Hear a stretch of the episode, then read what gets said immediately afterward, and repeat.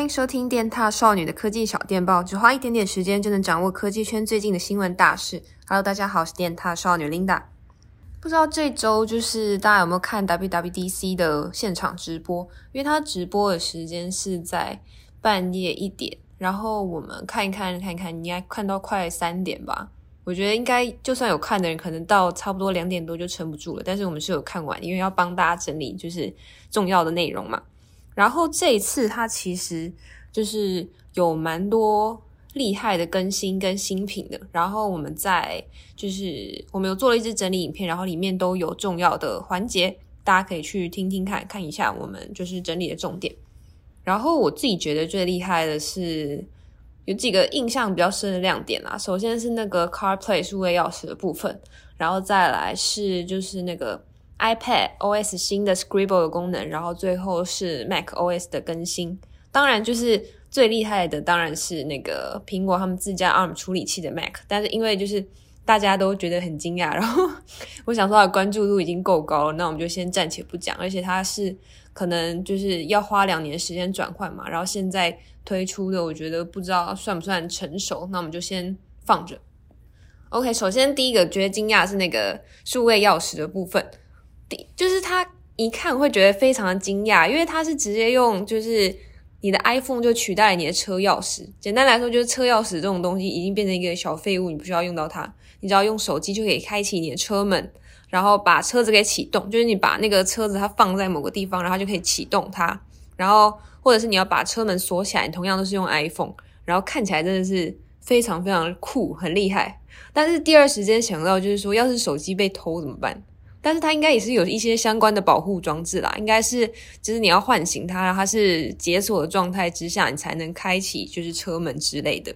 虽然就是一开始看还是有一点点抖，但是觉得还是很厉害。然后，但是因为 B N W 不便宜嘛，然后就会让大家就是反讽说，哦，我是不是现在要有就是完整的苹果生态系，还要去买一台 B N W 啊？不过这当然是开玩笑啊，很多人就是对这个功能当然是抱持好评。那再来呢，是说那个。iPad OS 十四，它这个新功能叫做 Scribble。Scribble 其实就是那个手写文字，就是它可以转换成电子文字啊，这些功能，它看起来就是非常的厉害，就是它可以，呃，你可以把它全部都画起来，然后可以做复制贴上啊之类的动作，然后它可以转成电子文字。另外，它也可以感应出，比如说，它可以感应出你写的地址，然后就直接连上 Maps，然后或者是它可以直接感应电话，然后可以直接拨打过去，真的是很厉害。因为我自己也蛮想买 iPad，然后看到这个功能，我会就是会觉得它是看起来更实用，而且它有一个重点就是，你以前用笔的时候，它不是写一写写一写，你可能要打字。虽然用笔也是可以打字，但是它并没有用你手打字那么顺手。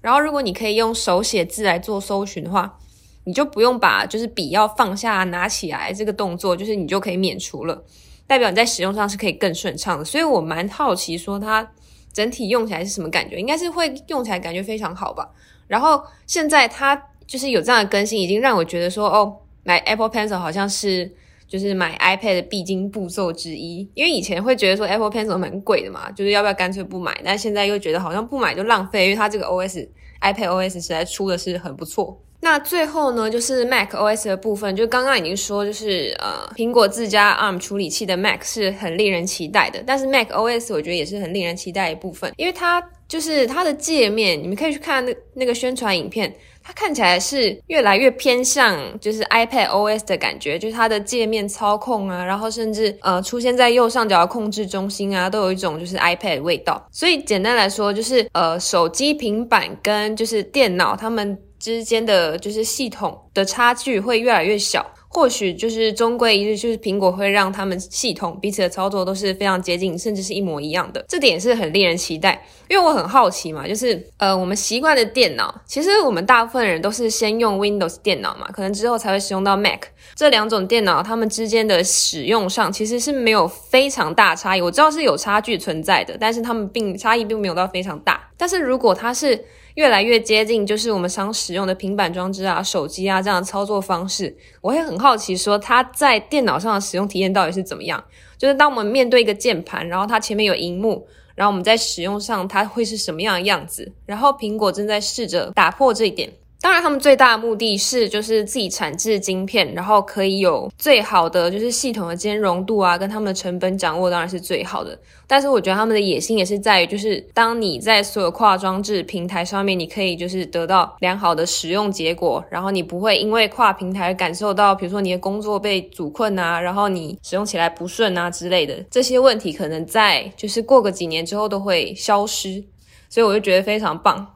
所以我在 WWDC 上就是看到很多苹果的野心跟他们想做的事情吧。因为虽然很多人都说哦，它的 iOS 十四就是很像 Android 之类的，但是我个人是觉得，虽然我我我个人是 Android 使用者，先说，但我觉得就是苹果他们的感觉比较像是他们想对一个功能有万全的准备，然后。就是使用体验达到非常良好的时候，他们才会推出这个功能。所以苹果推出的东西终究是会比 Android 来的慢。然后 Android 是可以让你抢先体验一些新的功能。我觉得他们两者的定位是不一样的。然后苹果的就是他们新系统，我觉得我个人还蛮喜欢的啦。总之就是，我觉得这次 WWDC 就是真的是蛮厉害的。大家要是有空的话，可能你呃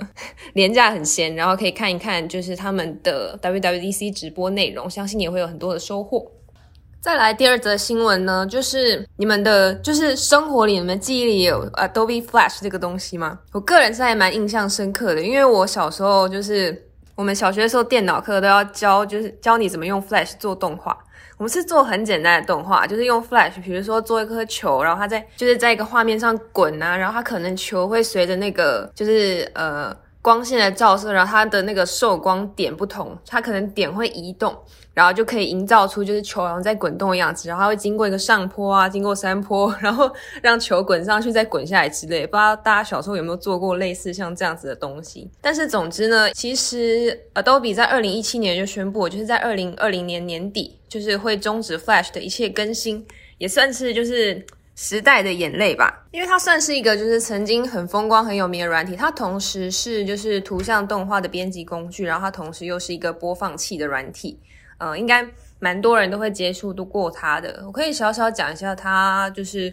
发展起来的历程。就是 Flash 会兴起是就是在两千年，然后 PC 越来越兴盛的时候，它就跟着起来。因为很多网站会用就是那个以 Flash 为基础的网站，然后来推出他们自家的产品，然后就有越来越多人知道就是这个工具很好用，然后它就是这样子起来的。然后二零零五年左右呢，就是它被 Adobe 收购，然后。YouTube 那个时候也刚创立，然后它也是用 Flash Player 来当做他们的那个，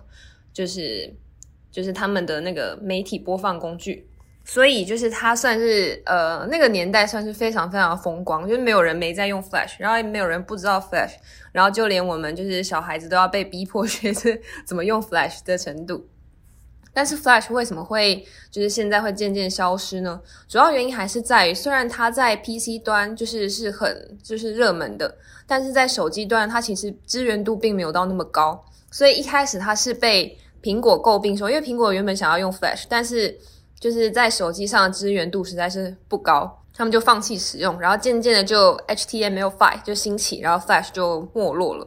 然后现到现在总算是。就是可能用的人太少，然后 Adobe 就早早决定说，哦，他们要把 Flash 的，就是更新都关掉这样子。我是觉得就是有点感慨，但是我好像我我自己蛮喜欢做，就是我们科技小电报，我蛮喜欢做时代眼泪系列，就是